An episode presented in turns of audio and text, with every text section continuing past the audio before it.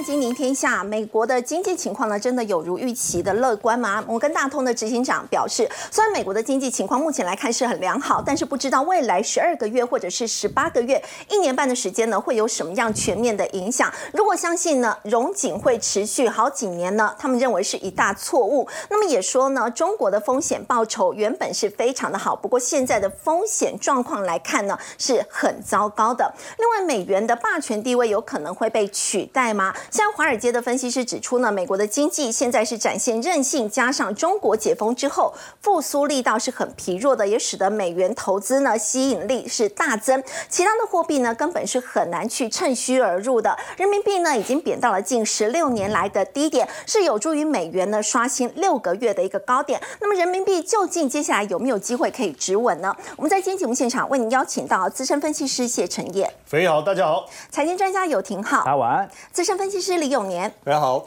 金陵天下特派员叶芷娟，大家好。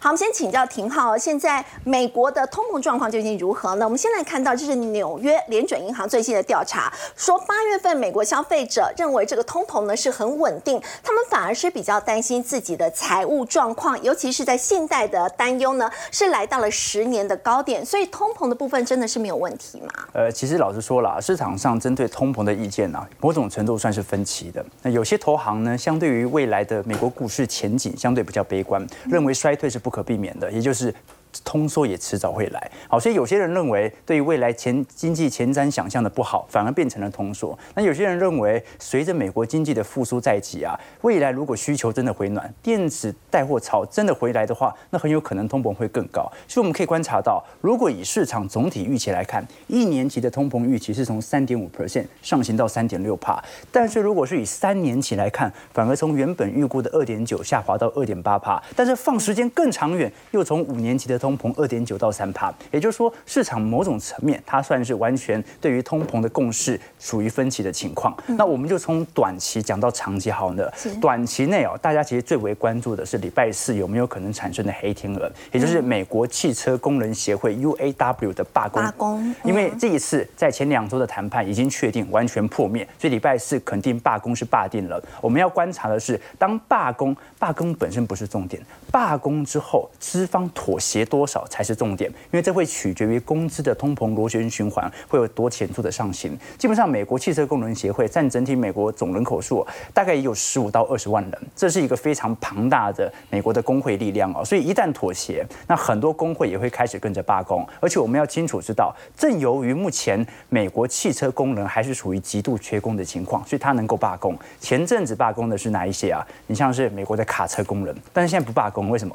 因为供应链瓶颈已经消失了。供应链瓶颈消失，如果大家不缺工，那你罢工就没意义了。所以罢工一定要趁缺工的时候罢。所以现在不只是美国的汽车工人协会，现在美国的好莱坞编剧也在罢工当中。哦，所以缺工的都在罢。好，那现在问题在于什么？美国的汽车三巨头，包括通用汽车、斯特兰提斯和福特，其实在过去两周都有非常显著的回应情况哦。像通用汽车，它是完全同意直接让你加薪十趴，而且四年内呢，每年会再支付两次三趴的一次性分红。这算是对于资方来看，他认为已经算是一个蛮大的让步。对，蛮有诚意了。对，斯特兰迪斯没有分红，但直接涨薪十四点五 percent。福特的部分呢，愿意涨薪十趴。十趴。但是到目前为止哦，这三大汽车巨头的资方回应的表达，它的薪资涨幅远远达不到工会的要求。工会这一次针对三大巨头的要求，涨薪是多少？四成起跳。或者四成以上，而且除了四成以上之外哦，每周的工作时间呢，要从四十个小时下滑到三十二个小时。三十二个小时，一周一天本来是工作八个小时啦，希望可以减到六个小时到六个半小时左右，而且要恢复传统的养老金，提高生活成本支出，以及增加退休人员的福利哦。那当然呢，我们也很清楚，一定不可能达到工会要求的四十趴，但目的在于能不能松动这十趴十四趴，上行到两成。目前来看，应该是工会要求的。目标值，所以我们要观察一下再再说一次，罢工本身不是重点，罢工之后资方愿意妥协多少才是重点。为什么呢？因为我们都很清楚，美国的核心通膨好不容易才在今年中旬能够见顶下完，美国的总通膨早就下完了，那是因为原油价格在跌，那完全取决于原油期货价格的变化。可是核心通膨是好不容易等到工资增长趋缓才下来，如果这个时候工资又上去了，那形成的后果是什么呢？我们有前车之鉴，前车之鉴就是在欧美市场当中通膨来的最为严重的市场。英国市场，英国到目前为止通膨接近还在七八个 percent 以上哦，还仍然是所有发达经济体当中通膨来的最高的。但是你看，英国最近的薪资通膨是多少？八趴，非常非常高。很高，也就是说，目前英国的薪资通膨几乎哦完全达到过去以往的高峰，也就是它通膨的高峰。那我们也很清楚，英国从强生时期哦，整体罢工倾向就不断的啊在拉抬当中，所以也由于过去几个季度不断的罢工，有非常多的资方进行妥协之后啊，你就形成了很明显工资通膨的螺旋循环。所以市场上啊，短期内第一件影响的应该就是礼拜四。这个时候的罢工潮，它会影响多少市场心理的预期，因此可能会针对通膨资产来进行做多。那第二个变数，我们就要观察，也就是今年第四季到明年一季度啊，影响最大中期通膨的变化，就是汽油价格的变化。我们都很清楚，嗯汽油价格哦，今年你会观察到通膨为什么能够显著下行？因为如果我们把二零二三年的汽油价格拿来跟二零二二年来做对照啊，今年从年初到中旬，白色线也就是二零二三年的汽油价格都远远低于蓝色线的这个水平。也就是说，今年为什么通膨下行速度这么快？因为汽油价格硬是把整体通膨数据给往下拉。对但问题在什么？问题在八月份原油期货价格大涨之后，在九月份汽油价格。居然已经超越了去年的水平，所以汽油现在对于通膨是有显著正成长的拉抬作用的哦。那这是一个非常非常大的一个变数哦。我们可以观察一下，如果是以美国来看，绿色区块啊，美国的页岩油商，即便过去几个季度的确在增产，但是也没有回到二零一九年的高点。那俄罗斯的原油供应的部分哦，大概在二二年当时乌俄战事的时候有非常显著的拉升现象，但现在也在减产当中。对。那最扯的是白色线，是沙烏地阿拉伯这一波减产的速度有够快，很快，本来预估每天减产一百万桶哦，一路减到十月的，结果呢，上个礼拜公布我要减产到十二月，什么意思啊？也就是说，这一些原油商他不愿意让原油价格跌到一个看起来不好的表现，在这种状态底下，我们就可以了解到哦。供应出了一些问题，工资也出了一些问题。那对于美国的通膨，其实是有某种隐忧的、哦。但是它也说明了一件事情，那就是市场上好像不需要那么关注的衰退问题。为什么？因为衰退问题目前并不是最为急迫的，现在最为急迫的是如何处理市场通膨预期的问题啊。这个都是现在发生的现象，但是更恐怖的事情，如果大家都在关注这些消息，它的通膨预期就会显著的拉升，那就逼得联总会被迫采取高强度的紧缩政策，而到时候中小型银行受到的压力可能就很大了。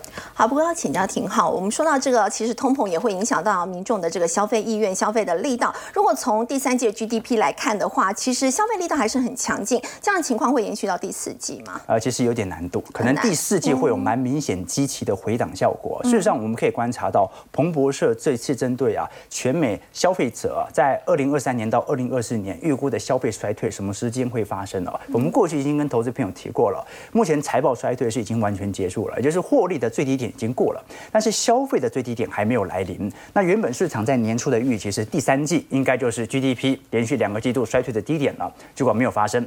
第四季目前看起来也不会发生。现在市场的预估值是在哪里啊？百分之五十六认为在明年年初有可能会发生，现在认为第四季会发生的大概剩下二十一，那认为完全不会消费衰退的有两成三两成。三所以你说市场上其实不只是针对通膨啦，就连针对当前的消费状况，老实说都是蛮明显脱钩的。这是第一件事情。那第二件事情呢？为什么我说第四季还是有很明显的这种积极滑落的现象？因为第三季 GDP 一定非常亮丽。这一次亚特兰大联总会的预估值第三季 GDP 的季增幅哦是五点八 percent。你说为什么在短期内可以冲高这么多？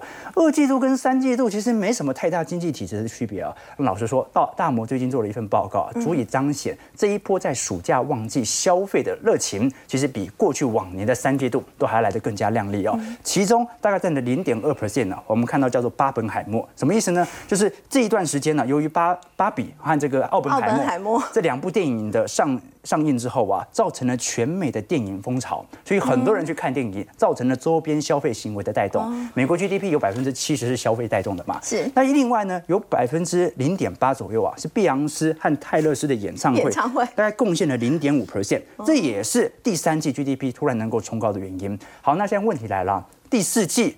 这个奥本海默和芭比应该都已经这个就没有再上映了。那另外就是泰勒斯在第四季是没有演唱会的，所以我们可以观察到，如果从季增幅的角度来看，你要适度的回档，它是一个很正常的迹象。是。不过我们也要知道了，市场真正担心的是这种消费的问题嘛？你就是不小心推太高，然后稍微走皮一下，市场其实不是很担心那种消费大幅急缩到那种萧条的问题。市场担心的是。刚才我们看到的通膨数据，会不会导致联总会在十一月、十二月持续采取高强度的升息政策？而这种高强度的升息政策，很有可能会造成中小型银行有违约的风险。我们过去已经跟投资朋友追踪了，目前来看哦，如果以信用卡的违约率，在各大银行部门当中，蓝色线已经率先创下二零一九年的高点了。对，所以这是很严重的哦。照理来讲，它不能再升了，因为你 违约率已经回到一九年以前的水平了。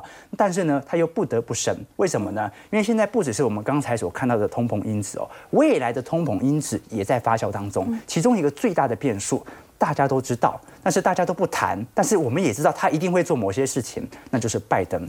为什么这么说呢？我们可以观察到哦，拜登在美国政府的财政赤字当中，今年有多少？今年是两兆啊。嗯。当时一七年、一八年、一九年呢，都在一兆以下。那二零年到二一年，之所以遇到疫情，他花个三兆、二点八兆可以理解。但是二零二三年花了这么多，明年总统大选，如果拜登再来一个财政支出的话，那对于美国的通膨影响就非常大。所以现在我个人认为。联总会在今年下半年最有可能做的事情就是啊，利率虽然升高到停止了，但是它不会因此而降息，但缩表是一定要持续的。为什么？因为通膨仍然持续在发酵当中。好，刚刚廷浩带我们看到呢，美国在第三季强劲的一个消费力道，恐怕很难延续到今年的一个第四季。那么接下来美国联准会呢，如果不会这么快降息的话呢，其实接下来对这个整个股市的一个影响呢，大家也非常关注。不过我们说到股市要特别来关注的是在台积电了。台积电在今天股价表现很亮眼哦。不过市场很关注的是，现在有报道说它的亚利桑那州的晶圆厂哦，其实它帮包括像是呃像是辉达这些客户所生产的这些比较高阶的晶片。竟然没有办法在美国封装，哎，陈燕说要一定要送回到台湾来。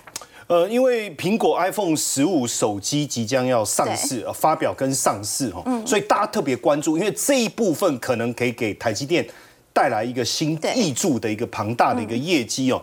结果这个 The Information 啊，在这几天就报道，他说，哎。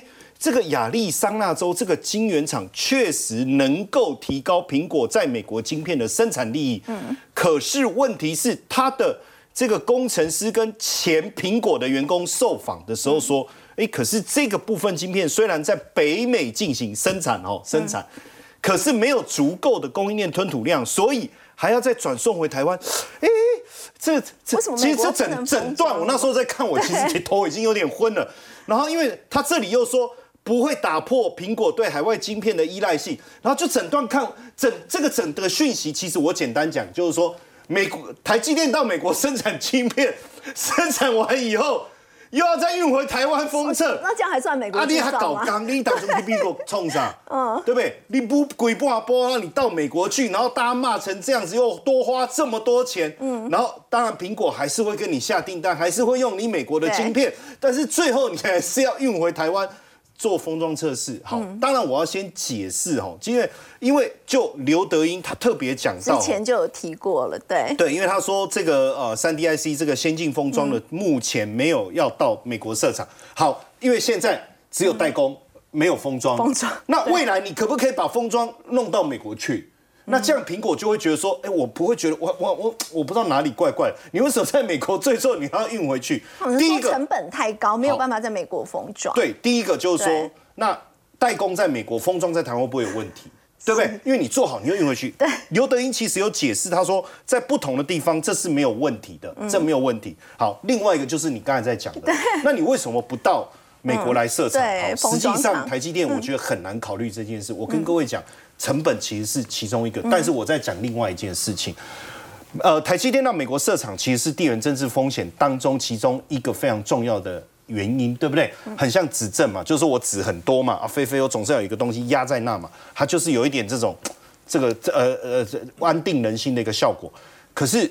手握握着手上握资源，请问如果封装测试我握在手上一条龙，目前我们放眼看过去，能够一条龙生产只有台积电，对，是不是话语权是不是还握在他手上？而且更何况封装测试到美国去设厂的补助那么少，嗯，几百亿下来，他只有这只有几十亿，那我干嘛过去？我觉得这都是主要的几个原因呐，哦。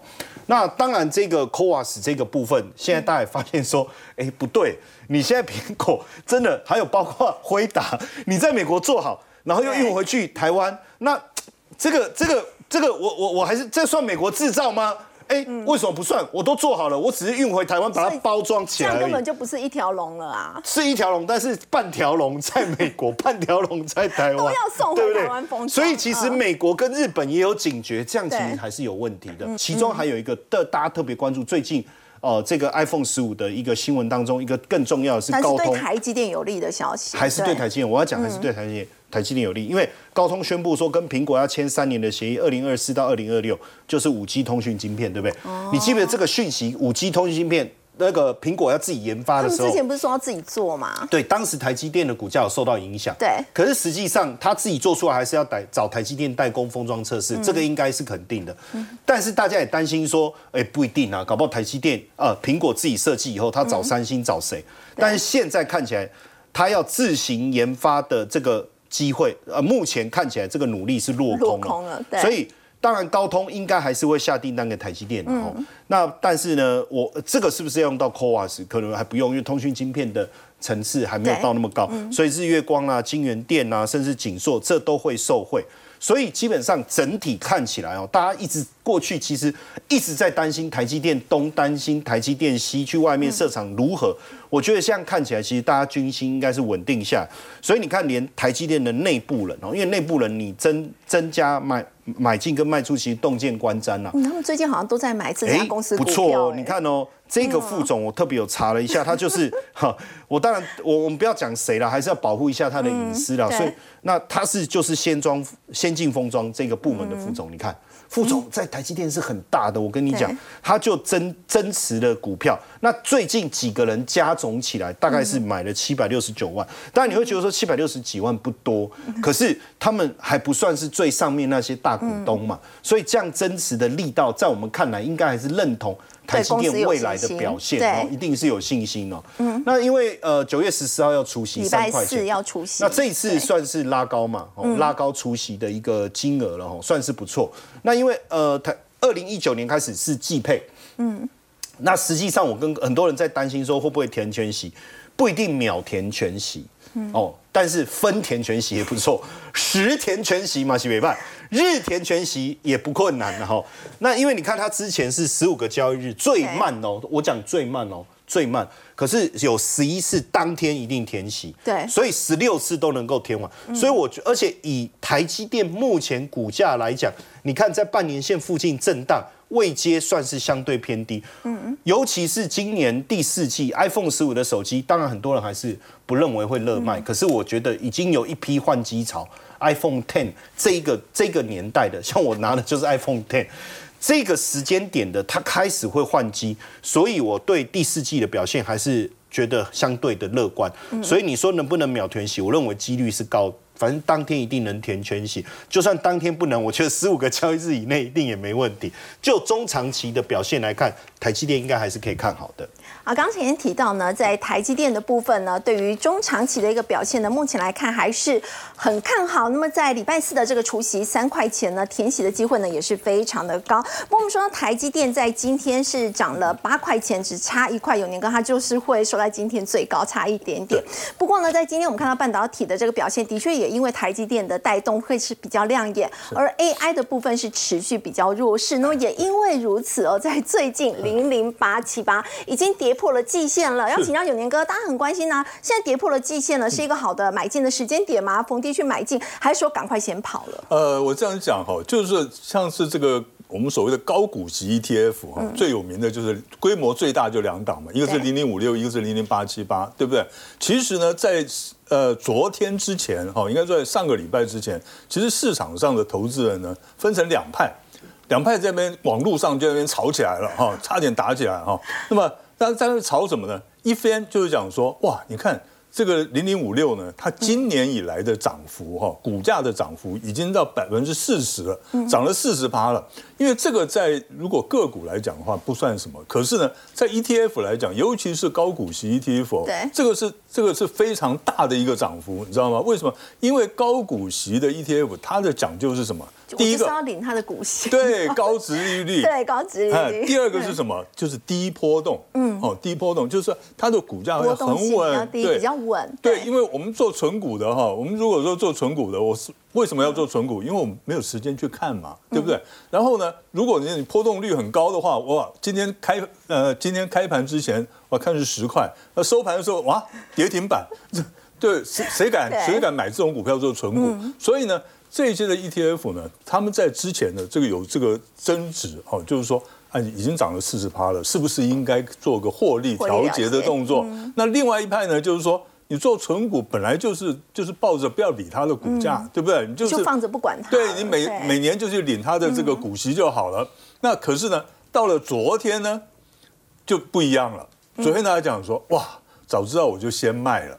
哦，所以永年哥是哪一派的？OK，我因为我们我们在股市里面，这个因为职业的问题哦，我们比较喜欢赚价差了。哦，OK，好，那么我这样子讲哈，其实大家可以看啊，因为呢，这所谓的高股息 ETF 是什么？它它就是它的成分股。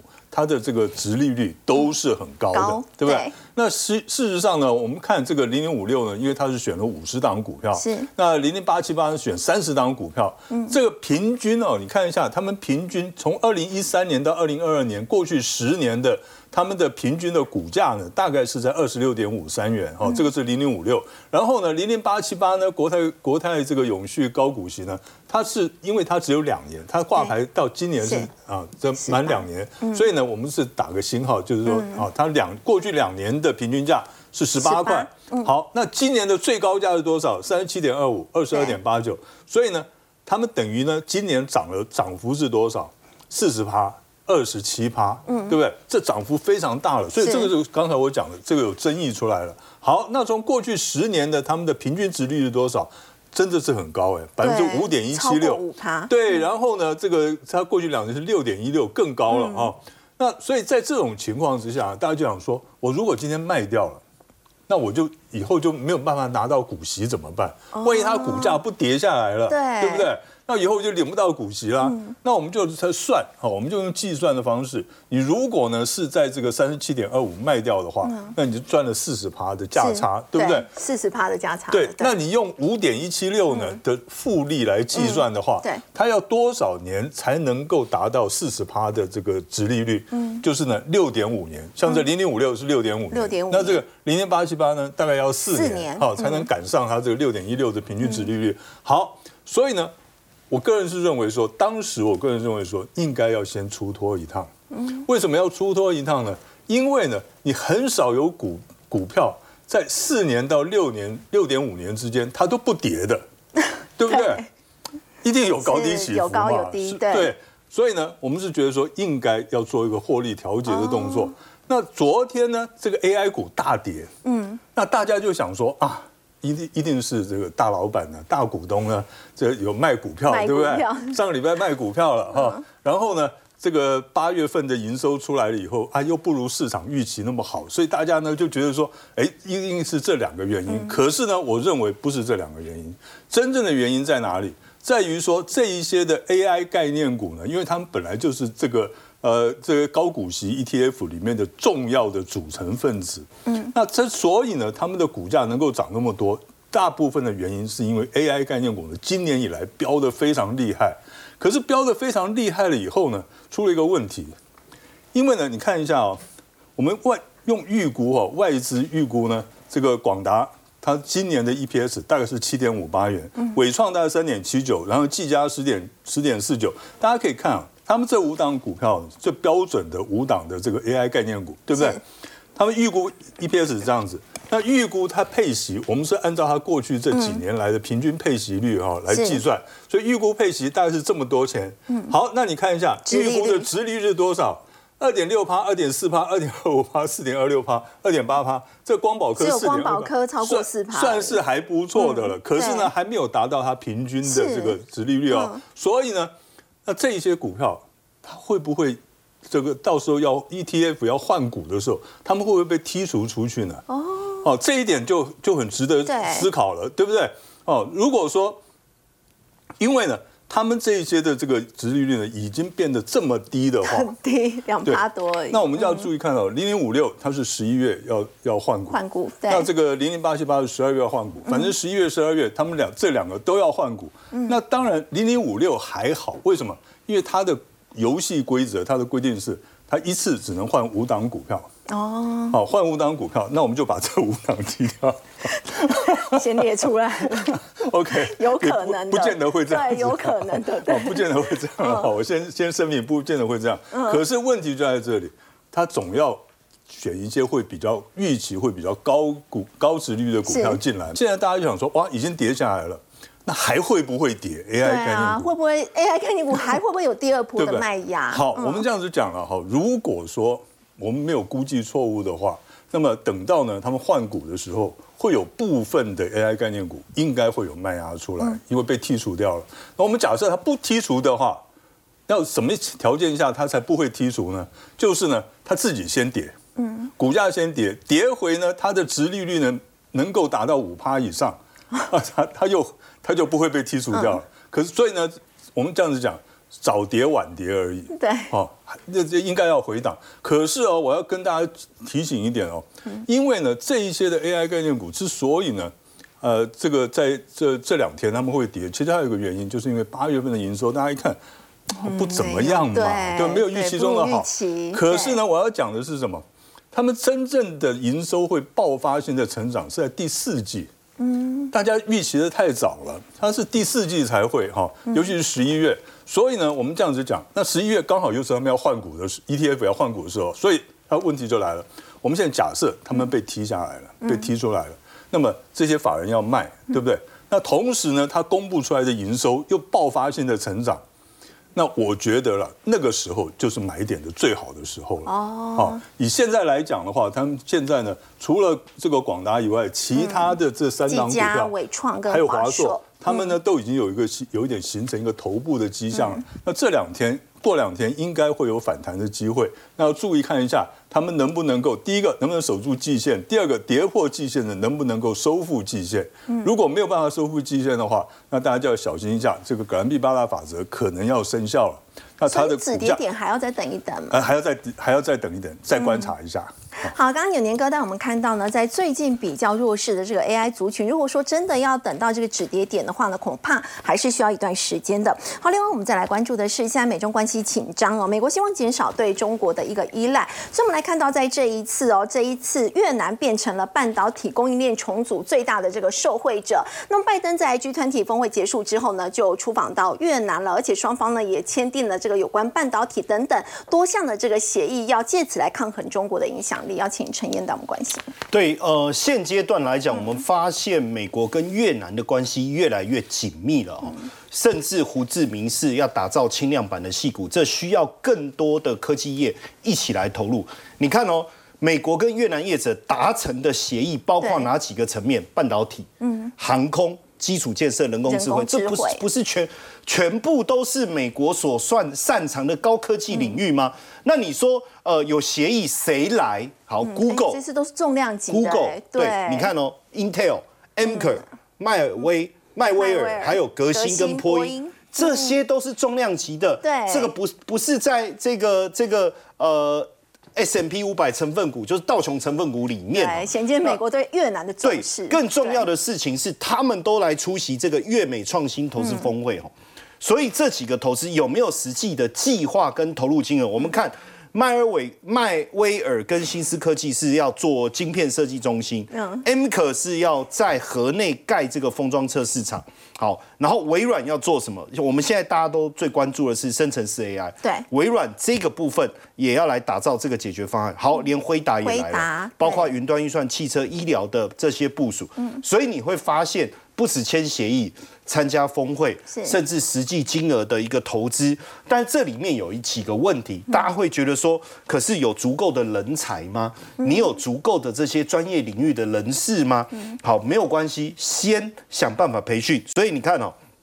越南他们希望美方来协助培训三万到五万名半导体专家，其实大家都有想到，嗯，它不是只有盖盖厂厂房这些事情就可以，你要有人，跟美国台积电到美国是一样的哈，对所以他们现在要来培训半导体晶片设计跟人工智慧的工程师，因为这里面哦。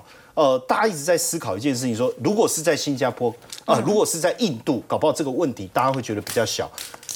因为印度的部分呢，基本上它本来就有足够的相对应的一个人才哦。那所以现在白宫也发表了一个声明，就是认可越南的潜力，还有他在这里所扮演的角色。呃，这里面一个有趣的点是什么？哦，实际上越南的经济成率当然很高，从百分之八哦，但是降到五点八，可是还是比较好，而且甚至如果去年有八趴，今年降到五点八而且我我我坦白讲，如果跟中国的五趴比，还是还是相对比较多是。那那为什么呃，那如果差不多，为什么不去不留在中国，要去越南？大家也知道，现在大家都担心美中之间的一个抗衡、抗争，未来会越演越烈，所以大家也希望到觉得到美到越南去，还有一个好处是什么？因为呃关。第一个哈，我要先讲越南在关税上真的有很很很很好的优势在，加上成本的部分都是哈，所以我们也发现哦，在二零二一年有越来越多的资金投入到，尤其是创投业的数、统计的资金流入到这个越南。我们先来谈一下房地产市场的问题，因为呃，毕竟越南还是共产制度，在过去房地产呃遭遇到政府政策的一个打压哦，其中过去如果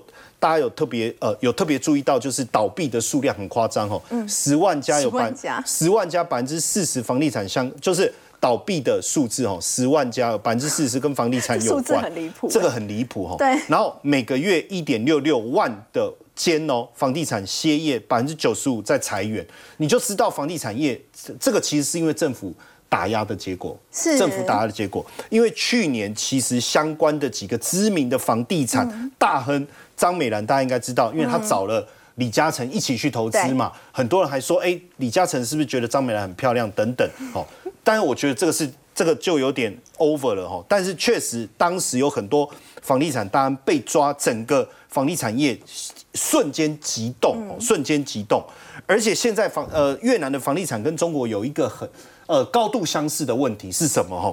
你知道越南的房地产企业发债哈，新债总额是两百六十九兆越南盾，大概是四千亿哦，但四千亿台币左右，对，四千亿台币哦，新就是你看到哎，才还好啊，才发，可是比二零二一年相比下降了百分之六十，意思是什么？就是说我以前没有那么少，我这次发这么少，那会产生什么问题？你要借新还旧的怎么办？你要自你你债务要去承承承接的原本债务的怎么办？还有另外一个是不是没有新的建案可以发行？好，现在更嘛，所以也产生一个问题哦。二零二三、二零二四有很多债券要到期，好，那要到期一千两百个建案现在暂停了，然后相当于多少？一点二兆，一点二兆台币。所以我的意思是说，你没有足够的发新的债，你就没有足够的钱去偿还过去的债务也好，盖新的建行也好，那会会面临什么问题？那这个问题为什么我说很严重？因为越南房企的负债其实相当高，对然后劳动人口占百分之十哦，都是跟房地产有关，10%所以这是很大问题。嗯对夸张到什么程度？他们找学生去拍拍照片，房地产的照片很漂亮，放到网络上，你看了很喜欢，你来现场看，我还假装说，哎，我要买啊，不行，大家在没抢，从头到尾都在演戏，都是演的，就是那个房那个建案也跟他们无关，那个土地也不是他们的，房子也不是他们的，所有都是找来的演员，所以你就会发现房这个越南的房地产问题还是很严重，要吸引这些潜在的冤大头。所以如果真的要到越南去发展，我觉得这个部分的问题还是要。特别关注一下。好，刚刚前面带我们看到呢，越南的房地产呢，在今年以来表现的是一路的非常的不好，那么有可能会成为他们经济的一大隐忧。我们先休息一下，稍后来关注的是呢，中秋节快要到了，那么到中秋呢，大家就会知道要烤肉。稍后来看到就是日式烧肉龙头干杯，它八月的营收表现呢是创高了，到底他们是如何发迹的？我们先休息一下，稍后了解。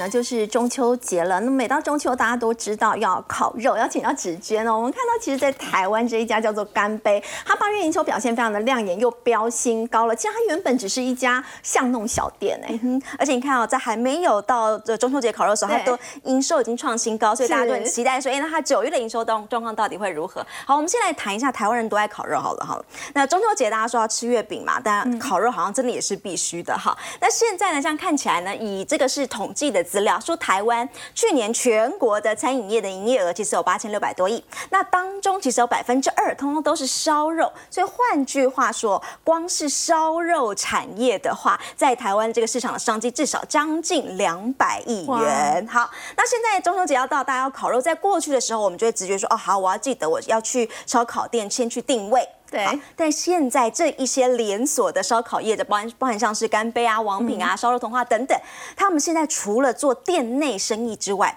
他们现在还会推出那个外带包，因为他们其实有的是食材嘛，所以他们现在他们也开始会线上推出专门为你中秋烤肉。如果你自己想要在家里烤肉的话，我帮你把那个食材包给准备好。所以他们现在做的生意都是这样子，都是内用加外卖。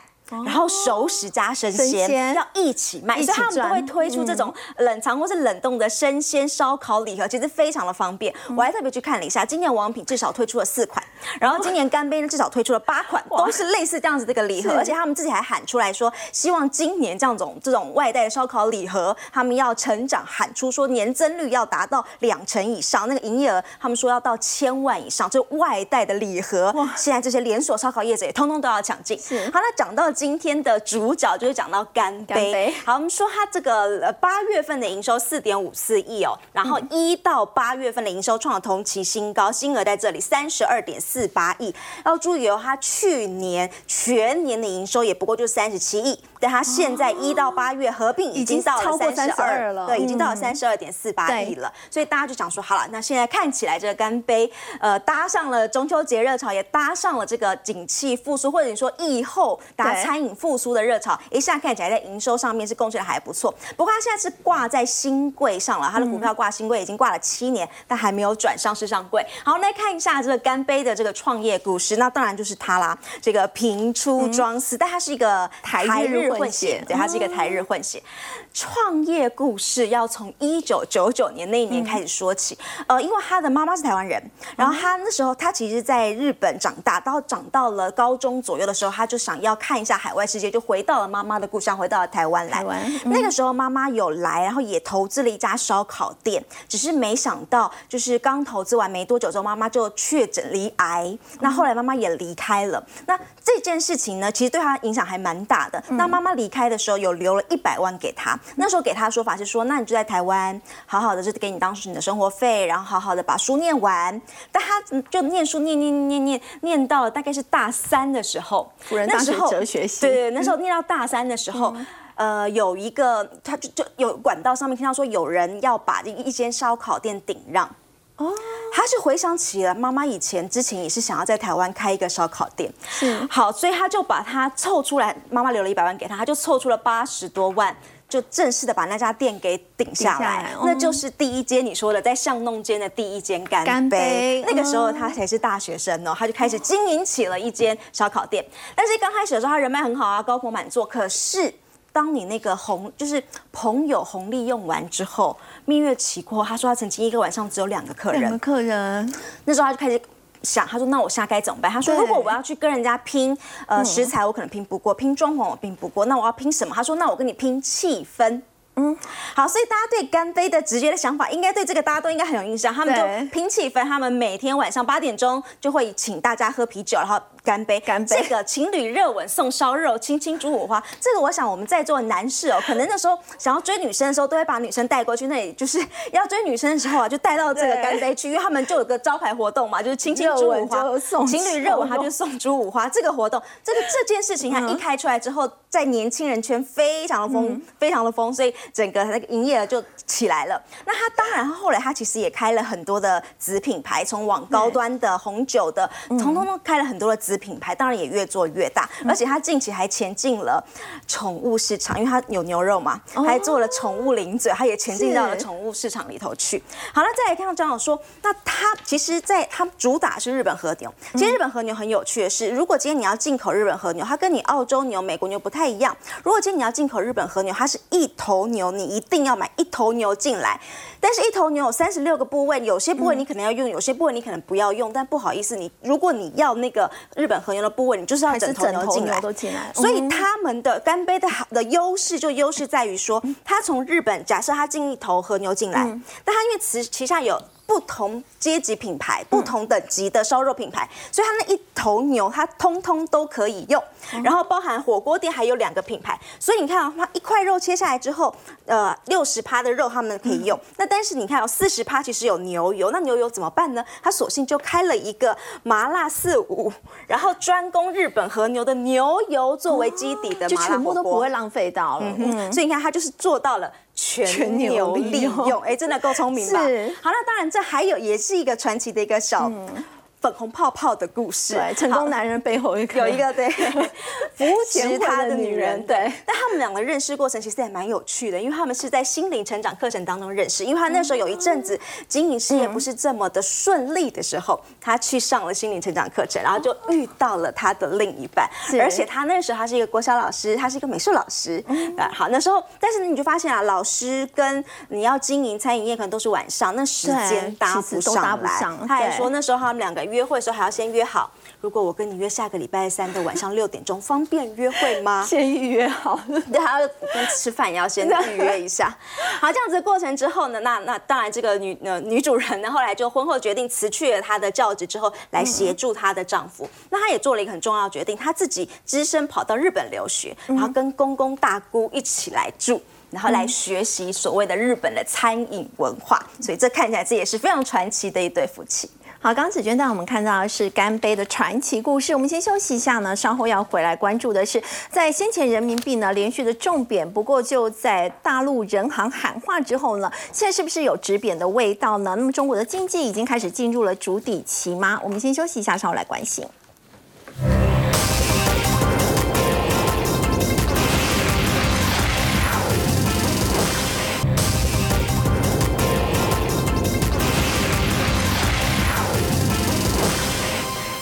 好，先前人民币呢是连续的重贬，让大陆人行呢喊话说呢，该出手的时候就出手。那么果然也带动了人民币呢似乎有止贬的一个味道。那么加上这一个月来也颁布了许多的这个政策利多，要请教这个挺好。所以中国现在的经济已经进入筑底期了嘛？呃，我们只能说现在是一个观察要点。为什么呢？因为在贬到七点三以后哦，这两天的升值幅度其实是明非常明显的。那当然它整个亚元都在升。好，最近我们可以观察到，但是我如果要观察到人民币未来的变化，我们反倒要观察本身内部经济的复苏到底有没有产生，因为人民币的主要卖压。我们看到海外直接投资 FDI 流出当然是一个原因，但它最直观的原因就是因为中国经济不好嘛啊，要不然呢？如果照理来讲，如同去年第四季高盛针对中国市场的预估，今年是复苏期的话，你根本就不用害怕人民币贬值的问题，因为海外的资金会不断的涌入来压住中国即将到来的复苏之路哦。所以这两天我们看到人民币的显著走升，它其实是基本上就是暗示着现在公告，因为现在九月份嘛，开始陆续公告八月份的经济数据哦，表现出来都蛮不错。错的、哦。其中第一个就是内需至少有一点起色。我们观察这一次八月份中国的通膨率哦，已经回到正值了啊，七月份还通缩嘛。那虽然 PPI 生产者物价指数还在负三个 percent，但至少哦开始已经开始筑底上弯。换句话说。八月份的刺激效果是有产生一点作用的但是我们也必须承认，其实中国政府在过去几个月度啊所采取的宽松和财政政策已经非常非常之多了，光有这点效果肯定是不够的。我们要观察一下接下来到九月份、十月份的表现啊、你看，在过去一个月，中共政府是出台了多少政策啊？在七月三十一号的时候，当时打出促消费的政策，包括住房啊、汽车啊、扩大消费等二十条措施啊。然后呢，在八月二号直接减税了，针对中小型的企业啊来进行相关税费的减免哦。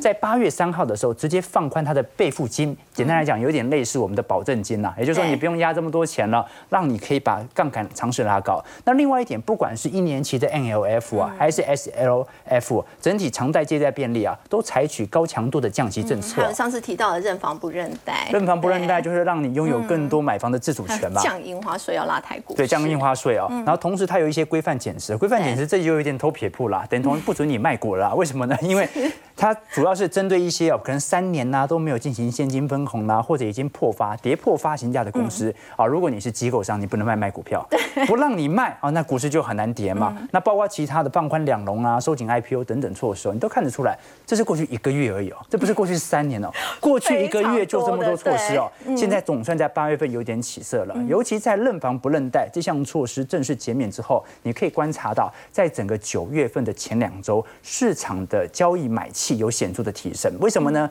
因为其实这一次房市最大的让步啊，其实就是限跌令的解除啦。好，过去你可以观察到，即便中国房市过去三年再差再差，房价其实跌没有很重啊。原因为何？因为有限跌令啊。那限跌令，那建商也卖不了房，那想要买低阶的投资人也买不了房。现在限跌令取消了，所以房价下跌没关系啊，量先价行。房市的成交量的确开始有所起色了，所以我们要观察一下过去一段时间，我们观察到整体中国人行为了要稳住人民币的报贬汇率哦，针对美国国债的减持规模速度是非常之快的。我们要观察两个要点哦，为什么呢？因为人民币走升也有可能是它不断减持美国国债而来的对。如果它减持国债也开始减低了，就没有抛售速度来的这么快，通膨数据又在上行的话，那这一波的升值有可能就是真的。但是如果现在升值只是因为它抛售美国国债抛的比较凶一点的话，那可能那我们还是要再多做观察。好，我们先休息一下，稍后来关注的是呢，苹果新机呢，在台湾时间明天的凌晨马上就要亮相了。那么原本看好的外资，现在却是去下修它的出货量，会怎么样去牵动瓶盖股的后市呢？先休息一下，稍后回来。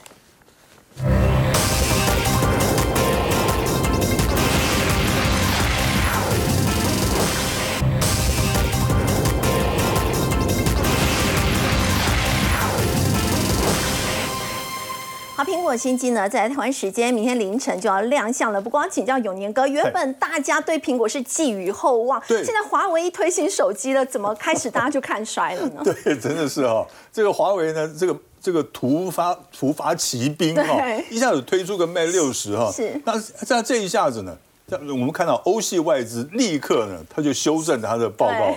修正报告呢，下半年他说下半年 i iPhone 十五系列备货量大概只剩下七千八百万只，嗯千八百万是怎么样呢？是原先预估呢是大概八千万到九千万只哦。我看一般的外资呢，在之前都是估计大概是八千五百万只左右。对现在全部都下修不到现在下修万只为什么要下修呢？因为很简单啊，因为这个华为它推出了这个 Mate 这个六十哈，它这个系列是它三年以来第一次推出的这种五 G 的手手机。不敢相信，大家对不认为它做得出来。对啊，因为你根本没有晶片啊，你怎么做得出来五 G 的手机呢？结果呢，它而且他是非常一直保密哦。